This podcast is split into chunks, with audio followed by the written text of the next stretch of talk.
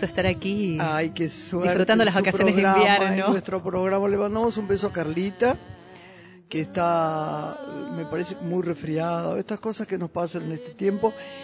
Y hoy estoy relajada y más que bien porque, digo, uno tiene la ansiedad que tiene siempre ante los nuevos conocimientos o la gente que invita pero que no conoce demasiado, que quiere honrarla. Estoy relajada porque aparte de que lo puedo honrar, puedo saber cuánto lo quiero a este hombre que está acá.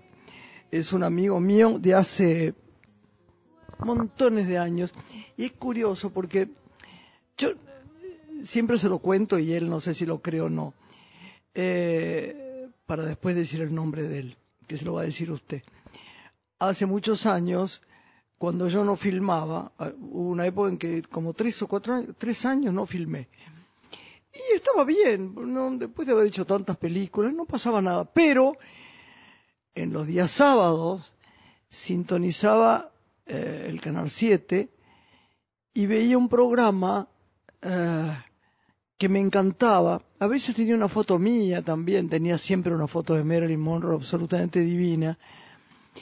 Y cuando terminaba la película que él ofrecía, con otro amigo también, yo pensaba, Dios mío, no filmo, me da tanta pena de no filmar.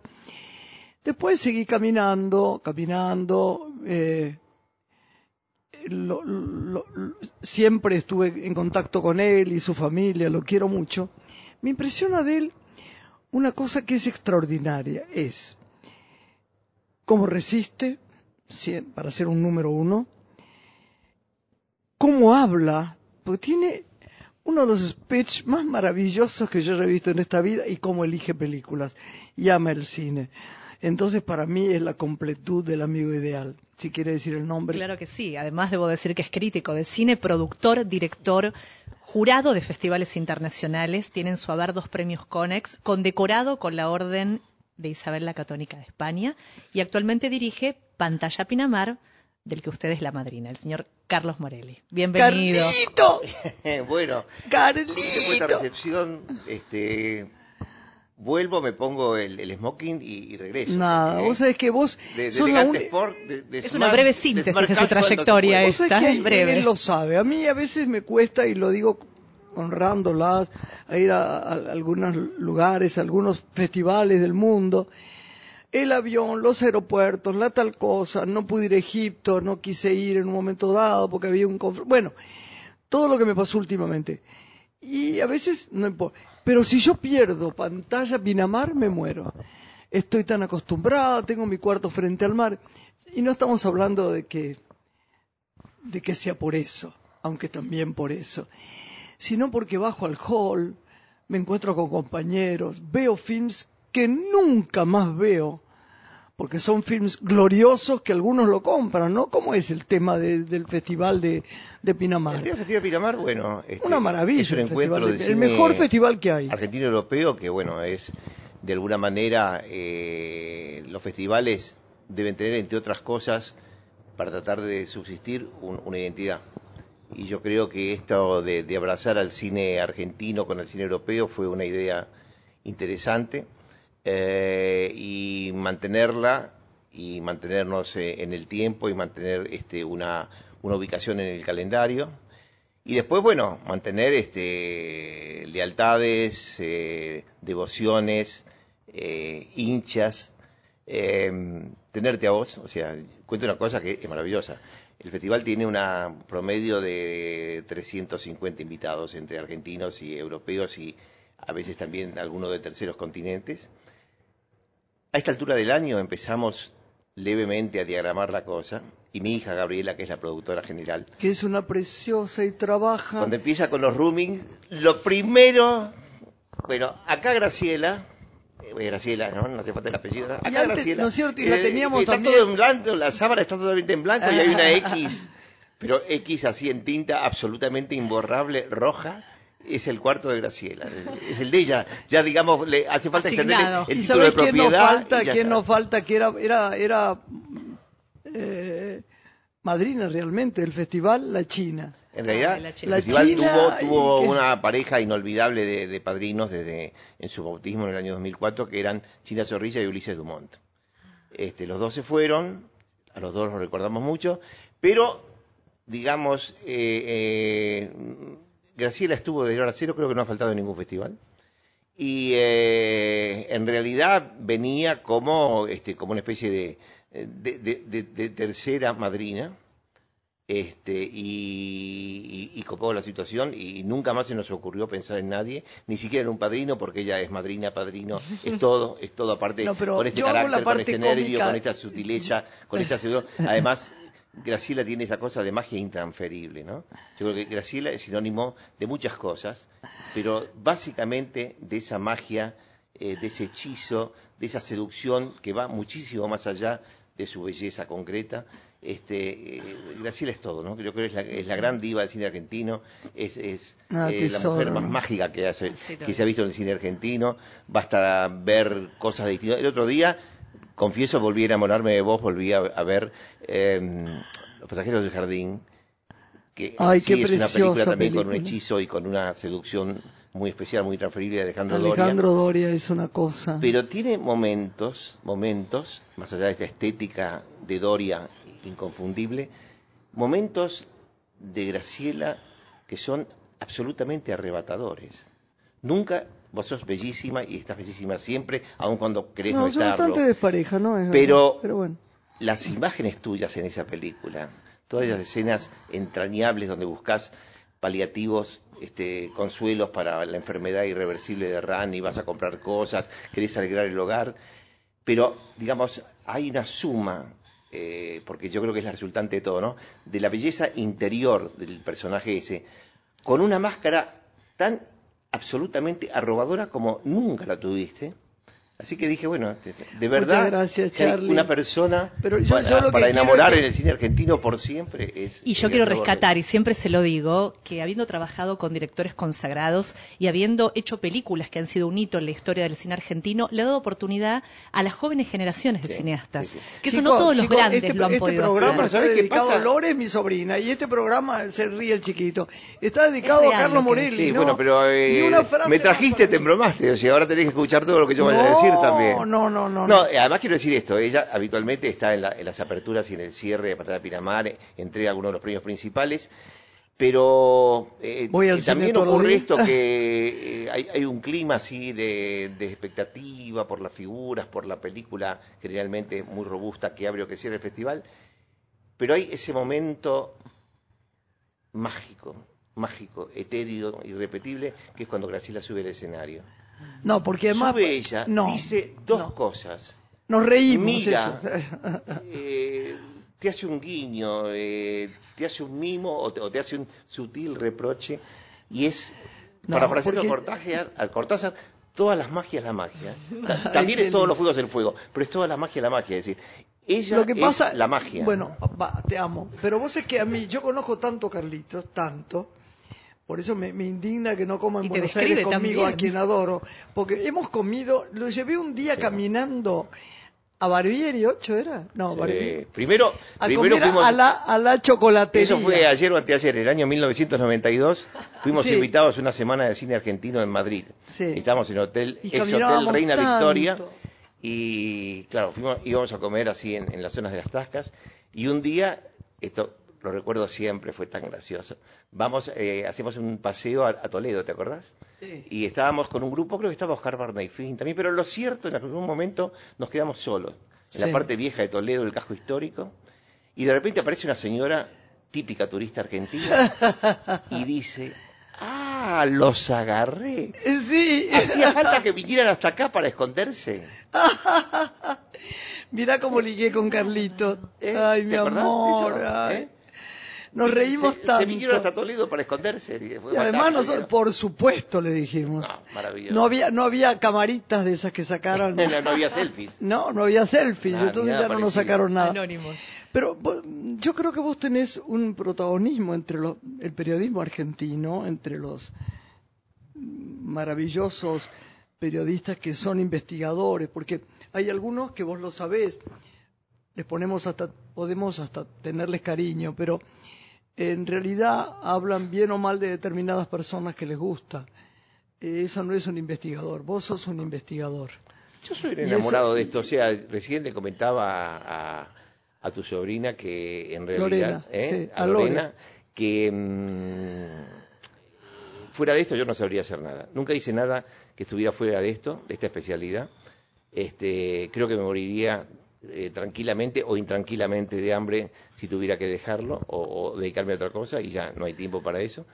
Em, pero básicamente eh, siento un profundo amor por esto. O sea, yo nunca estudié ah, se eh, periodismo, tanto, nunca, no tengo ningún diploma de, de, de- de periodista, ni de, nunca fui a un curso de, de- de Se cine. siente tanto. Fue todo la calle, tuyo. los viajes, el amor, la pasión, este, extorsionar a mi padre con las buenas notas para que me diera dinero para ir al cine cuatro veces por semana de jueves a domingo. ¿Dónde momento- naciste, Carlito? Yo quiero saber todo. Nací en Buenos Aires, nací en una eh, clínica, creo que por Palermo, y, ¿Y viviste? y viví primero en Pacífico, eh, luego en Córdoba y Boulogne-sur-Mer, Pero bueno, bien y acá. luego en Belgrano, Por este, durante mucho tiempo en distintas casas, este, y ahora soy vecino tuyo, estoy acá muy Sí. cerquita. ¿Qué, qué Sí. película, Carlos, recordás que fue fundante en tu infancia? Eh, vos sabés que eso es una pregunta muy remanida y muy difícil de responder, porque eso tiene que ver con, con los estados de ánimo, con la edad, con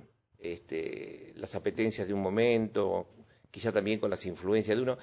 Pero bueno, yo caigo en el lugar común de decir que, bueno, para mí el ciudadano el No, de acuerdo, no podemos negarlo eso. eh, son las innegables, exactamente, o todo Chaplin. Este, pero después hay películas que son como mías, ¿no? Pequeñas películas que, o, o- o no tan pequeñas, pero que yo vería una vez por semana, o la famosa referencia de llevárselo a una isla desierta, ¿no? Casablanca, que no es precisamente pequeña, pero que vería quizá todos los días. Ay, sí, sí, Este, sí, para Una pequeña, igual. gran película sobre la, la crisis, que en aquel momento era de los 40, hoy debe ser de los 90, pero ahora era de los- la crisis de los 40 años, que fue La Estación de Nuestro Amor de Florestano Mancini con Enrico María Salerno. Eh, soñaba con haber tenido, eh, eh, vivido el milagro de, de dirigir una cosa irrepetible como fue Los Paraguas de Cherburgo de, de Jacques Demy. Eh, todo Fellini, está claro que todo Fellini ha, ha marcado mi existencia. Visconti? por La, la banda sonora.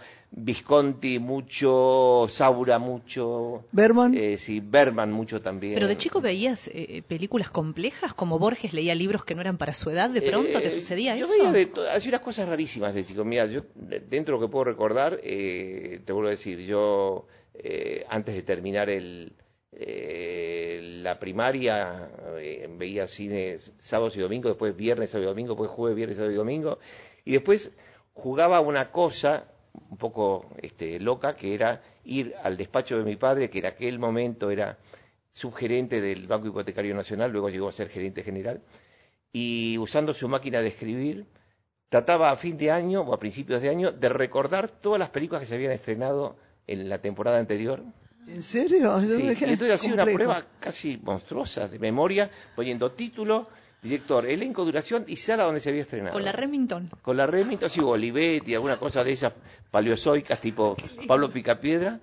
Y después mm, veía, eh, buscaba las colecciones de los diarios y, y me había equivocado, pero por un 3%, cosas así, medio...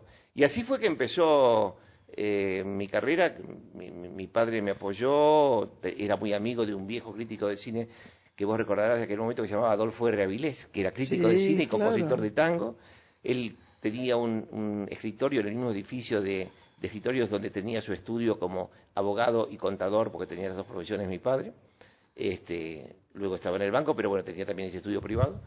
Y entonces este, Avilés me llevó por amistad con, con mi padre a, a su programa. Yo tenía 17 años. Y entonces me dijo, bueno, vas a empezar a, a trabajar conmigo en el verano que viene. El verano que viene era el verano del 60. por supuesto no te puedo pagar, todo eso, te voy a hacer una credencial, un cartón enorme que dice que vos sos colaborador mío. Yo estaba tan loco con esa probabilidad. Entonces, me lo tomo en Más serio. chiquito. El, el programa iba por Radio Rivadavia, Cine Club Avilés, de lunes a viernes a las dos y media de la tarde. Entonces, él me había dicho, empezamos el primero de enero. Bueno, lo había visto yo unos días antes, no hablo con él. El primero de enero, primero de enero, me ducho, me afeito, me pongo mi traje, me tomo un colectivo, y estoy ahí en Rivadavia Arenales a las dos menos cuarto, todo cerrado, No. toco timbre, entonces de mal humor me abre una especie de sereno que había, dice, digo, yo, yo como si viniera a decir, bueno, vengo a tomar las llaves de Chinechitán, Ah. vengo a debutar en el programa de radio del De señor Avilés. Digo, está todo bien, pibe, pero mañana, dice, porque hoy es primero de enero y pasamos nada más que grabaciones. Ay, mi Hacía amor. 35 grados a la sombra, yo vestido con traje y corbata. Bueno, entonces digo, ¿qué, Dios, ¿qué hora qué hago? Bueno, digo, es prisionero, prisionero y estrenos, entonces por lo menos me voy al cine, veo algunas películas ya usando la credencial, que era un cartel enorme, la credencial puesto sobre una cosa. Nunca había ningún bolsillo, lo llevaba así en, en la mano.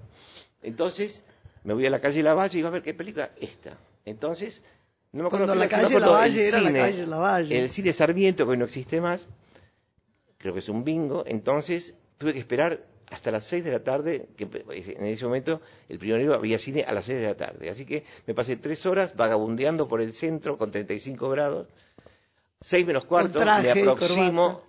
Traje y corbata, me aproximo al cine este, San Mar- eh, Sarmiento, la ñata contra el vidrio, espero que abran la puerta y entro con mi cartel y voy a la boletería, Ay. periodista de Radio Rivadavia. Entonces aparece el administrador y me dice, perdón, ¿usted cuántos años tiene? Digo, 14.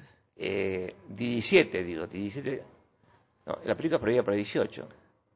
No, pero yo digo, soy periodista, sí, sí, pero perdón, dice, lo importante es la edad, usted tiene, perdóneme, no puede entrar. Ay, mi amor, dije, qué ver, frustración de balance día. del día, primero de enero, traje y corbata 35 grados, no puedo entrar a la radio y no me dejan entrar al cine, me voy a dedicar a otra cosa. Ay, Por amor. suerte, recapacité a la noche, pensé de nuevo, dormí, este, y la almohada me dijo, bueno, pese a, a este comienzo patéticamente adverso, tratemos de seguir y, y acá estoy. Pero el comienzo fue Acá muy duro. estás además para la alegría de todos nosotros. Porque, ¿Cuándo empezaste en televisión, Carlitos? En televisión empecé mm, en el año 70. Estuve en aquel programa mitológico llamado Buenas tardes, mucho gusto, de No Pedro sabía Mushnik. que habías estado ahí. Sí, sí, era muy gracioso. Era- estuvimos con, con Rómulo, íbamos un día cada uno. Este, estaba Pedro Muñiz, estaba Magdalena Ruiz Iñazú, estaba Ana María Mushnik. Todo el mundo dice que era un programa. Lo veía todo el mundo, era bueno, la tarde en Canal ¿no? 13, pero tenía un sistema un poco especial, porque Pedro Mushnik, que era todo un personaje, además de, de pagarnos monedas, este, decía que no podías trabajar más de 45 o 60 días y después te cambiaba.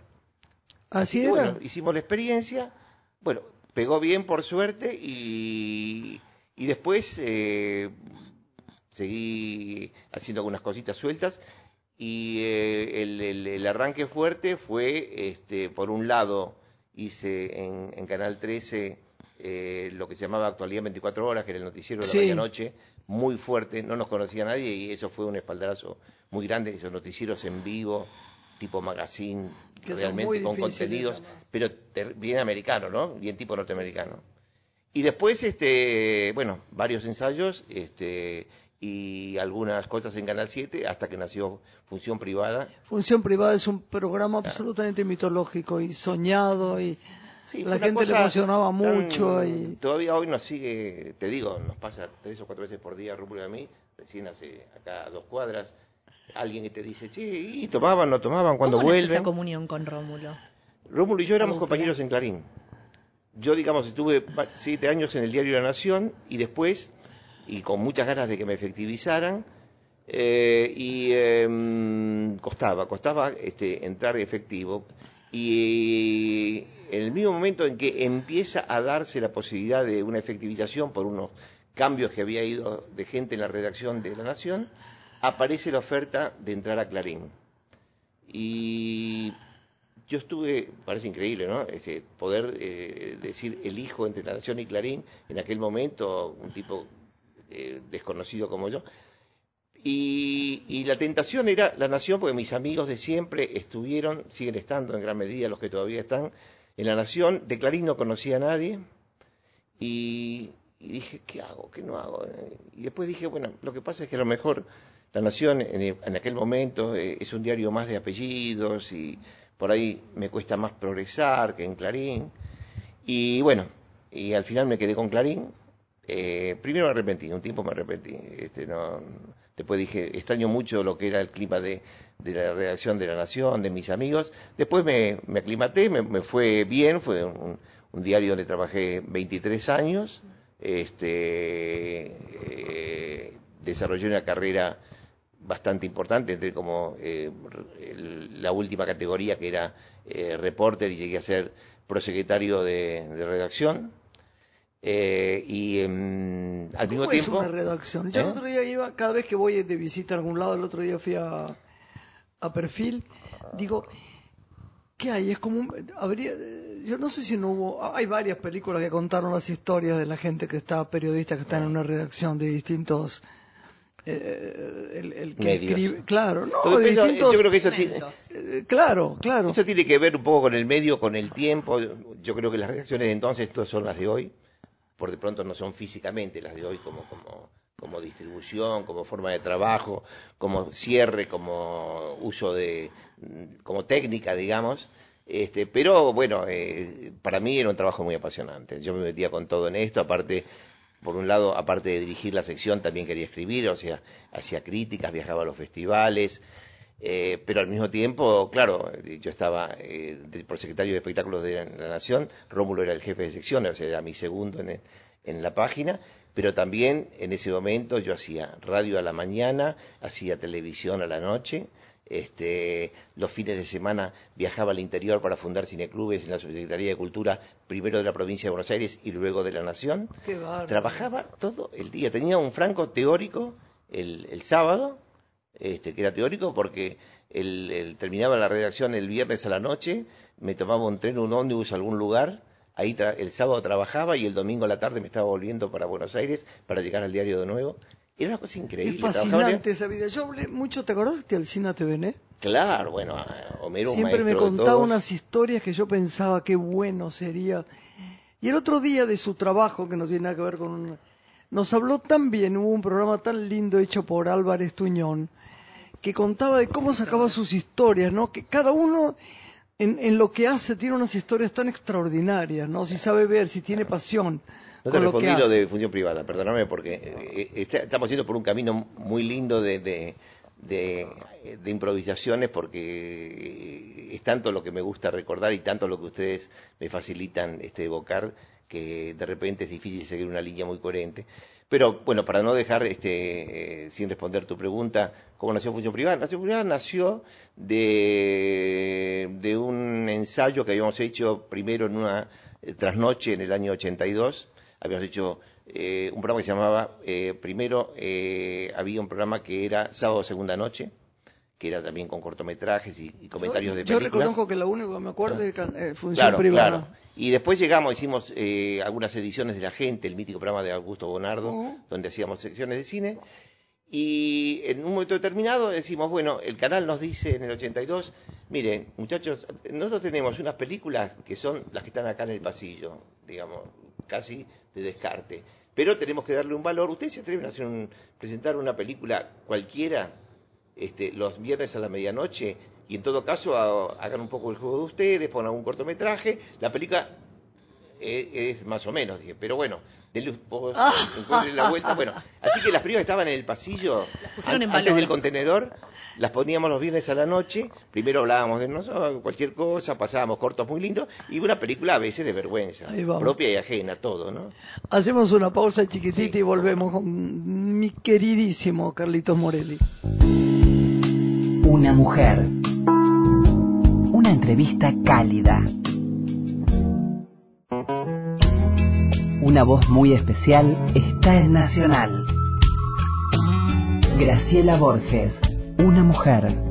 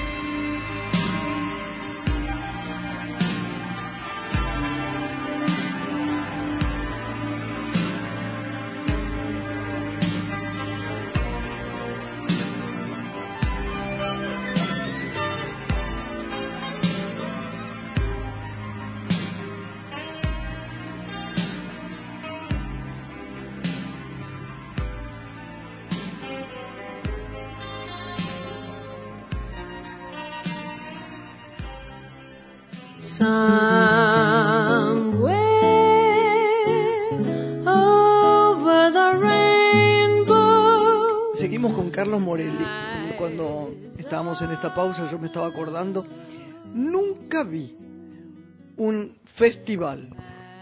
Esto es, es- es gracioso y además es, honrarlo a Carlitos, con tantos embajadores como el festival de, de Pinamar.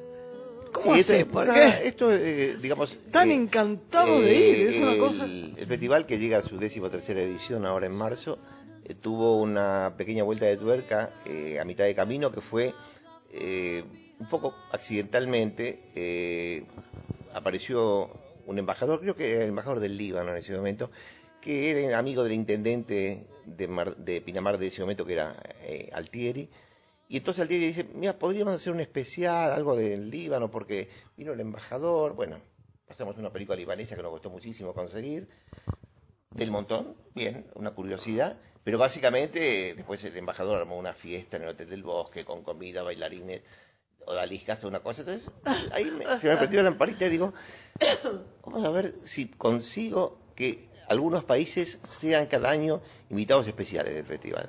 Hacer unos capítulos. Están todos ahora. Entonces, eso empezó y empezó a caminar. Entonces ahora, como dice Graciela, tenemos un promedio de cuatro, a veces más, pero mínimo cuatro, países eh, europeos y algunos no europeos, especialmente invitados cada año, con una participación protagónica, activa y fecunda de la delegación diplomática en la Argentina, con tres películas que de alguna manera resuman lo mejor de la producción reciente Y actores estupendos. con delegaciones, eh, con fiestas temáticas este, dadas por los embajadores, eh, donde son convidados todos los invitados al festival, porque es un festival donde no hay corralitos, no hay VIPs, Vos sos invitada, sos invitado al 100% y estás en todo como una primera estrella.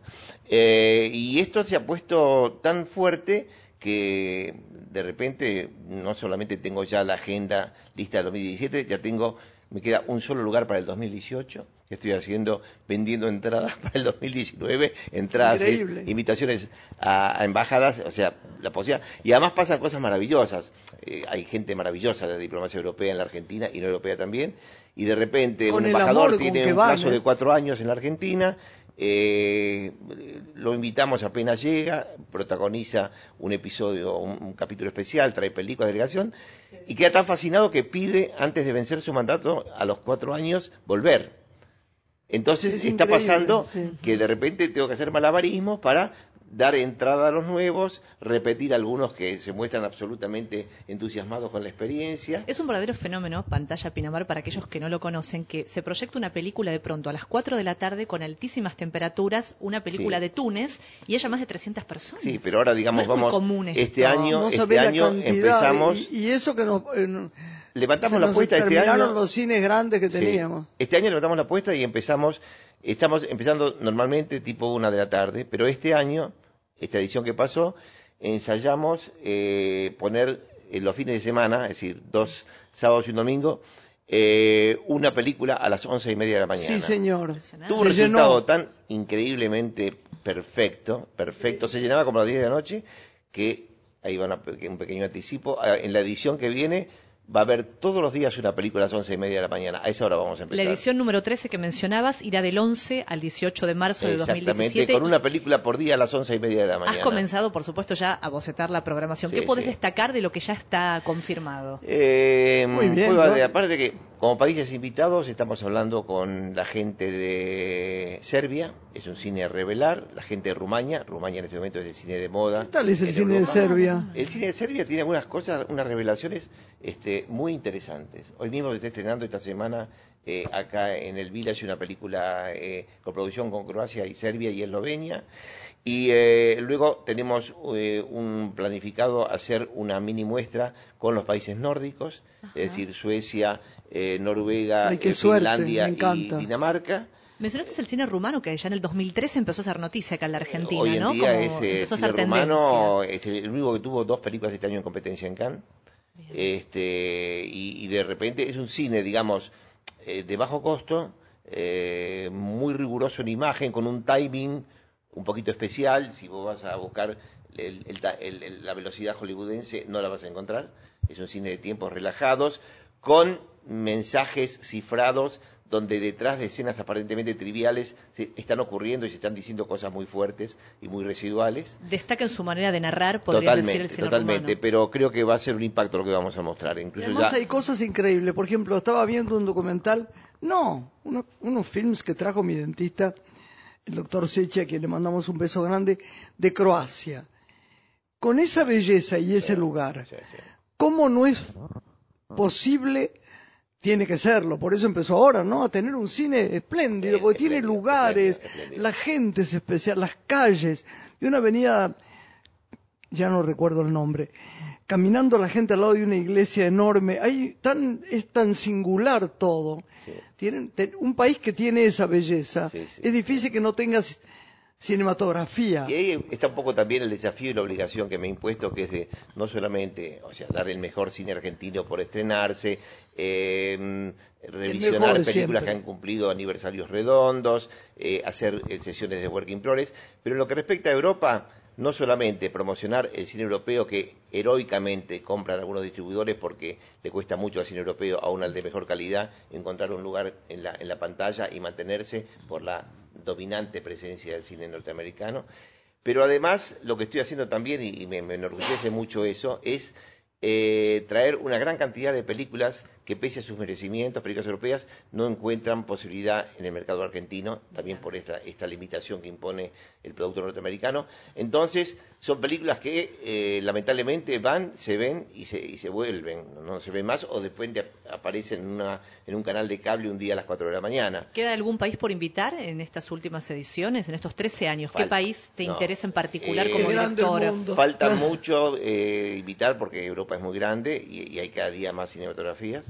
Este, pero van a estar todos, van a estar todos. Pero me refiero que aparte de los países puntualmente invitados, lo que hago es en los festivales esenciales que visito, que son Cannes, San Sebastián, Toronto, eh, trato de buscar películas que me, me importan mucho y que, y que sé que no van a llegar al mercado argentino y traerlas. ¿Podés distinguir qué características tienen estos festivales que, que mencionás, Cannes, San Sebastián y Toronto, para la gente que escucha todo el tiempo, Para que mí son Cannes el- insignia el- pero que no sabe qué Cannes proponen? es el festival más importante del mundo, lo ha sido y lo seguiré haciendo. Eh, Lo, lo que- fue siempre, Cannes. Claro, El es, es festival. el festival, lo que, lo que no está en Cannes es porque no se hizo. Bien. Eh, y- Antes era más, era, era muy, casi parejo a Cannes en un momento dado, era Venecia. Sí, no, pero Después perdió un poco. sí. Digamos, eh, eh, la escala es, es lo- los cuatro Berlín. principales, Cannes, Berlín, Venecia, San Sebastián. Con San Sebastián rozándole los talones a Venecia. San Sebastián está creciendo Qué bárbaro, mucho. muy bien, Con este director, vos lo conocés, un Por festival que suerte, conoces tres muy veces bien. lo gané, me vino muy Exactamente, un festival que está creciendo mucho y yo diría que, si me aprietan un poquito, es Cannes, mm, Berlín y empatados Venecia y San Sebastián. Y luego, como Era festival, divino como festival no Charlie, competitivo, Charlie, sí, divino, divino. Como festival no competitivo, el más importante es Toronto.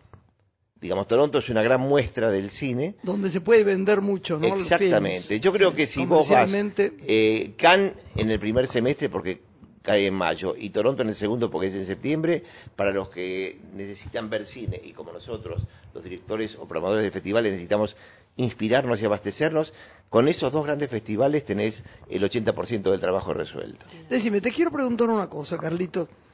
Aparte de lo que vos invites, olvidémonos un segundo de pantalla Pinamar y del cine que te gusta, vos y a mí. ¿Cómo te parece que está comportándose, este, no sé si industrialmente, pero artísticamente Latinoamérica?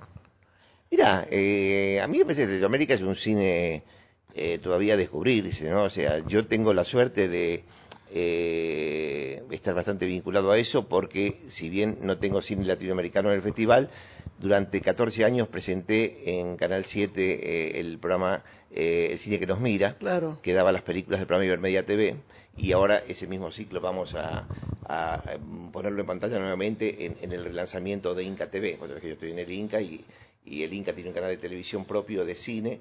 Y O sea que me ahora- encanta Inca TV. bueno, Inca Me TV encanta. está organizando un relanzamiento para los próximos meses y eh, entre las cosas que van a ocurrir es que yo me instalo en Inca TV también y voy a tener el programa que tuve en Canal 7, lo vamos a poner ahí. ¿En serio? Los sábados a la medianoche, sí, sí. ¿El cine que nos mira? El cine que nos mira va, va a Inca TV, sí. Entonces, digamos, ¿qué pasa? El cine que nos mira propicia un conocimiento del cine ibero-latinoamericano, o sea, Creció mucho el, el mexicano, por ejemplo. Claro, eh, acá hay una cosa importante que para mí lo, lo- lo- lo más eh, grave de, de- de este, de este panorama y que de alguna manera tratamos de compensar con, con este tipo de propuestas como la del cine que nos mira, es que somos hermanos que no nos conocemos. Es Es- decir, es real. el cine argentino es muy conocido en todos lados, pero de repente nosotros, ¿qué sabemos, qué sabemos del cine de Ecuador, o del cine de Perú, o del cine de Nicaragua? Yo he estado en festivales, de No hecho he sido nada. Entonces- presidente de varios jurados, pero de verdad me costó la vida. Claro. Por ejemplo, Colombia, llegué y, y sabía poquísimo. Claro, entonces este programa que se llama Ibermedia TV, Ibermedia es el principal fondo de- del cine iberoamericano, fondo de coproducción, Eh, pero además tiene un programa que se llama Ibermedia TV, que consta de 52 películas de todos los países de Latinoamérica, más Sí. España y Portugal. Esas 52 películas por año van a televisores, eh, televisoras importantes de los distintos países miembros y durante el año dan las mismas películas en todos esos países. Y es la forma mejor de que nos conozcamos. porque Claro, de repente, claro. eh, en un año ves, eh, cada país pone mínimo dos, máximo seis películas. Así que tenés, conoces la mejor película de Puerto Rico, Ah. la mejor película de Costa Rica, la mejor película de Guatemala, la mejor película de Nicaragua, la mejor película de Uruguay. Eso por un lado. Y lo otro que es interesante, que justamente está ocurriendo ahora, ahora, este, esta noche, hoy domingo, es, es la sesión, eh, el- los premios platino. Sí, señor. Estos premios platino que da EGEDA, que es el, el ente de gestión de los derechos de los, de los productores audiovisuales. Que se Eh, está dando en Punta del Este. Exactamente, se ha dado el primer año en Panamá, el segundo en Marbella y el tercero ahora en Punta del Este. Yo soy, somos 56 jurados, yo soy uno de los dos jurados argentinos y también eso viene a ser el equivalente latinoamericano del Oscar. Entonces han competido cerca de 800 películas, hemos tenido que ver montones de películas, y ahí también están todo el cine ibero-latinoamericano y con una gran maniobra de promoción se va a difundir, lo pasa TNT esta noche en, en vivo y luego se repite por Canal 11 la semana que viene. Eh, es un premio que, como en su medida lo hace el programa Ibermedia TV, también está destinado a resaltar los valores del cine ibero-latinoamericano y a que nos conozcamos, porque el gran problema es que queremos coproducir entre nosotros. Queremos dejarnos, pero no, no hay hablar de eso. ¿Dónde ves acá una Por, película por de uno de eso, esos ¿por países qué no fueron en buenas las coproducciones al principio? Ahora nos conocemos más y podemos tener guionistas que nos que, que, que nos sellen, que nos hagan unidos. Pero ¿no eran bodrios en general las coproducciones? Hasta Claro, un porque momento la- dado, digamos, hace 20 años, ¿Sabes 15 qué años pasa? eran Cambió mucho el criterio de coproducción. Este, eh, antes una coproducción era una película eh, producida por seis o siete países, donde el actor era inglés, el personaje era griego, la acción Sí, transcurría exacto. en Eslovenia, la heroína venía de Turquía y les gustaba Pero comer el además le eso. los Era- era y sabías que no se conocían. Claro, el gran Entonces, digamos, el, el problema de la coproducción tradicional es la necesidad de que hubiera en pantalla algún elemento de cada pa- país participante, lo cual llevaba a unos híbridos y a unos bodrios y a unas cosas, como decís vos, forzadas, impresionantes. Ahora, hace años, prima un criterio muy interesante que es la coproducción financiera. Es decir, se juntan varios países, algunos llevan la responsabilidad artística, y los demás colaboran en el pozo económico y se quedan con los mercados, pero no fuerzan la, la propuesta artística intentando poner, porque sí, elementos visuales de su país. Es Entre decir, tanta di- diversidad manifiesta en todo lo que estamos conversando, ¿es posible eh, imaginar qué camino está tomando el cine a nivel internacional? ¿Hacia dónde se dirige? ¿Hacia una producción cada vez más extrema en cuanto a lo que nos propone visualmente, en volver a los inicios y privilegiar la, el eh, guion, la narración? contestar eh, esto. eso, yo no creo que se pueda hablar de un camino. Para mí hay muchísimos caminos. Eh, Y no todos están de en los pronto, mapas. ¿no? hay, tende- hay cine de autor, hay cine que hay que ver en el ¿Viste cine cosas porque- del Bafisi? ¿Eh?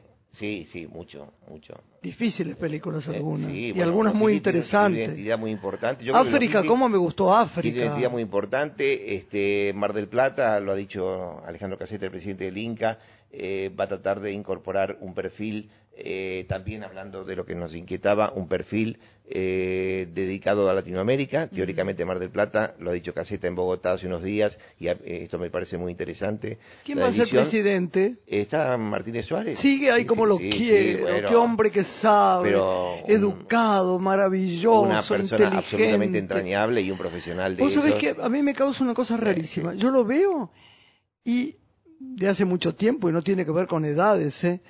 Me da como una emoción verlo. Sí, porque es sí, tan educado, tan tiene. sabio. Sí, tan Te da una devolución de un libro, le llevas un libro de cine y le dices, ¿por qué no me lo mira? Y te da una devolución Sí, sí. con una cordura, una Sí, inteligencia, un equilibrio.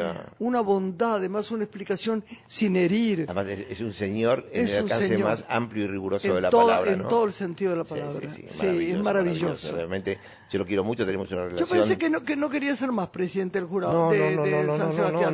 perdón, del, eh, está muy del del bien Plata, y perdón. muy contento y no, no se Qué baja del bueno, caballo, qué ni nadie bueno. quiere que se baje, así que estamos muy contentos y además tenemos una relación de, de amistad y de respeto muy grande. Obviamente yo voy a Mar del Plata, obviamente él viene a Pinamar todos los años. Yo el año que viene voy a cumplirle, porque no le cumplí, nunca. Nunca cumplí con él el año pasado. ¿Qué observas que sucede en general Yo creo que con el fenómeno cinematográfico? ¿Hacia eh, dónde ha, va? ha- ha habido muchos eh, agoreros, para mí equivocados, eh, o profetas desviados que hablan de la muerte del cine. Yo creo que el cine no va a morir. Creo que el cine, más allá de todas las posibilidades de consumirlo en tu casa, en un bar, eh, en un auto, donde quieras. Lame- eh, Lamentablemente los socios cambiaron y entonces uno cine, no va al el cine tanto. ¿eh?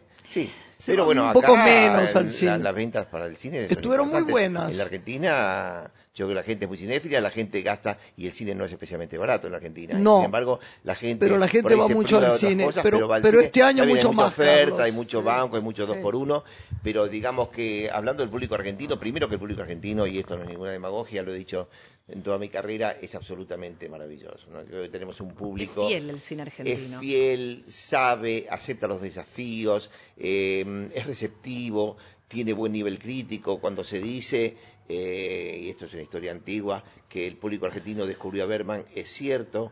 Cuando se dice que el, el- el público argentino descubrió al, al cine español por franquista, es cierto. Cuando se dice que el público español eh, le hizo justicia a un cine polaco que parecía que no podía salir de los países de la cortina, es cierto, igual que el cine checo. El público argentino es maravilloso. Yo tengo el Sí, además de hay que tener que cuidado digo con la Pinamar, historia ¿no? de decir, no, hago una película comercial porque es la que le gusta al público mm, eh, populachera. No Sí. es verdad. No, el público tiene la cabeza y el corazón abierto y no. ve muy bien el Sí, cine. sí, sí. Vos fíjate que Uno cree que no. Es- es- es- incluso, incluso dentro de esta presencia eh, despótica, digamos, que no es un problema nuestro, es un problema mundial del cine norteamericano, de repente algunas salas, eh, algunos complejos tipo Village o Joyce o Showcase, tienen un espacio, un horario, una salita para alguna película de estas, de repente noruega o tunecina o, o israelí, este, y la gente responde, yo te digo porque las voy a ver todas, y esas salas llenan. ¿eh? Estoy de acuerdo total. El público argentino es maravilloso. Yo, eh, vos recién lo decías, este, eh, el tema de Pinamar. Pinamar cuando empezamos, en los cines grandes, en la avenida Bunge, empezamos a las 7 de la tarde. Después, un día a las 7 de buen tiempo, a las 7 menos 10, decía, ¿quién va a venir a ver esto? A las 7 menos 5 aparecía gente Tres de qui- bajo tierra sí, tres se llenaba. colas de, de- de- de- parejas de, Pero de además varias después me- atreví con cine de, orígenes no habituales, con temáticas en principio áridas, sin nombres convocantes, este, sin fórmulas de producción demasiado seductoras, y sin embargo el público va, o sea, creo que una cosa que hay que hacer, y eso lo he hecho siempre en televisión, he tratado de hacerlo para Tela Pinamar y creo que plasmó, es desarrollar un producto con tanta honestidad y rigor y consideración del público que logres el resultado, que no es tan simple de dibujar, de que la gente crea absolutamente en vos. Y yo lo vivo con un Es verdad. orgullo no disimulado en Pinamar. Yo pongo una película sí. yo, con, con Robert Redford y con Kate Blanchett este, sobre un Watergate paralelo y la gente llena. Pero pongo una película eh, pakistaní Sí, eh, verdad, verdad. con un presupuesto mínimo en blanco y negro y que nadie sabe de dónde viene ni por qué y llenamos. Entonces, digamos que eso aparte me da fuerza y techo y amplitud para jugar cualquier partida Y además es muy graciosa, va a contar sin parte graciosa. con la, la garantía que me tengo que imponer yo mismo de no defraudar, ¿no? Tenemos a veces distintos, hemos pasado por muchos este, intendentes. De Ca- todo. Claro, algunos los hemos querido Muy más. otros muchos presidentes del Inca menos. también. Muchos, muchos. Pero vos sabés que es increíble, porque creo que él ni él sabe. Los actores están esperando, como los políticos, etcétera, los po- que, lo- que los invite al festi- a la sí. Semana de Cine de Pinamar. Te juro por Dios, se sienten, vos sabés que a mí no me han invitado nunca. Este año no me invitaron, me lo dicen a mí porque voy invitada, porque soy madrina de ese festival. Pero el ansia de estar allí, y no es solamente porque los invite la gente, ni por pasar una linda semana en un hotel. ¿eh? El, el que es culto de verdad de alma para el cine muere por ese festival. Sí. Hay cosas que no se ven en ningún festival. Sí, sí. Además, no este, yo creo que los mejores embajadores que tenemos son los invitados nuestros. O sea, eh, los mejores embajadores que tenemos son los embajadores de embajadores, pero tenemos embajadores que no lo son, pero lo son de buena voluntad y de oficio, que son la gente argentina y la gente que viene de todo el mundo, que reproduce sus opiniones en el mundo entero, y yo llego acá, no a Toronto, a San Sebastián, no a Málaga, y me tengo que esconder porque el tema de, de, de pedidos ¿Cuándo de me vas a invitar? Claro, claro, es un tema y el festival es un festival eh, de escala Alguien que vino por pequeño. 50 horas, que es Kenneth Branagh. Sí, sí, ¿te Uno acordás? de los Sí, actores ingleses más importantes. sí, sí, este Él año... estaba chocho, estaba encantado Sí. con estar allí. Sí, sí, este año vino un tipo como Richard Berry, también muy cotizado, y estuvo 36 Muchos, horas. muchos. 36 horas. Pero bueno, son esos milagros. Aparte, este es un festival que no paga calle a las figuras, un festival que no paga derechos de exhibición. Lo normal es que los festivales paguen un fee, un derecho por exhibir cada película, que está en un promedio de mil euros. Este festival no paga fee por ninguna película. Eh, son características un poco especiales. Entonces, no pagamos calle, no pagamos fee, tenemos un presupuesto acotado, este, somos un festival de 84, 85 películas. Y se ve que crecemos hacia adentro. No la palabra honesto está muy presente, eso es. Y con un empuje, mira, es increíble. La palabra es pasión, uno- básicamente, me parece, ¿no? Y Cada compromiso, uno- quizá. Cada uno intenta poner algo en ese festival. ¿Qué va Eso a caracterizar esta decimotercera edición? Si tuvieras que comparar con la edición pasada. Eh, más películas, eh, mayor diversidad de países, eh, el comienzo todos los días, una película al mediodía a las once y media de la mañana, que seguramente, esta es una pequeña trampita nuestra también, para que la gente eh, vaya a ese horario, esa película va a ser muy fuerte y no se va a repetir en otro horario. Así que, take it Carlitos, or leave it. ¿eh? Carlitos, Total, hay tiempo para para- almorzar un poco tarde, pero hay tiempo para almorzar después. hay tanto. Vas a venir otra vez antes Vengo del festival vez, de pantalla para vez. contarnos más cosas. Por supuesto que sí. Eh, fue un placer tenerte. Hay montones de cosas que quiero preguntarte, de otras áreas también. Si ves, de- si ves teatro, no solo cine, de los actores, de la televisión. Venís en otro Mira, pro- con, con momento. Graciela y- podríamos hacer un programa todos los días de dos horas feliz, y con vos feliz. como productora y preguntando cosas complementarias podemos quedarnos a vivir. Así que bueno, Te quiero, Carlitos. Gracias. esta es una Gracias. historia que pongamos como las historietas antiguas, continuará. Continuará. Gracias. Un beso grande, Lore. Nos Adiós. Chiqui. Gracias. Carlitos. Gracias te a ustedes, amamos. sí, un beso gracias. grande.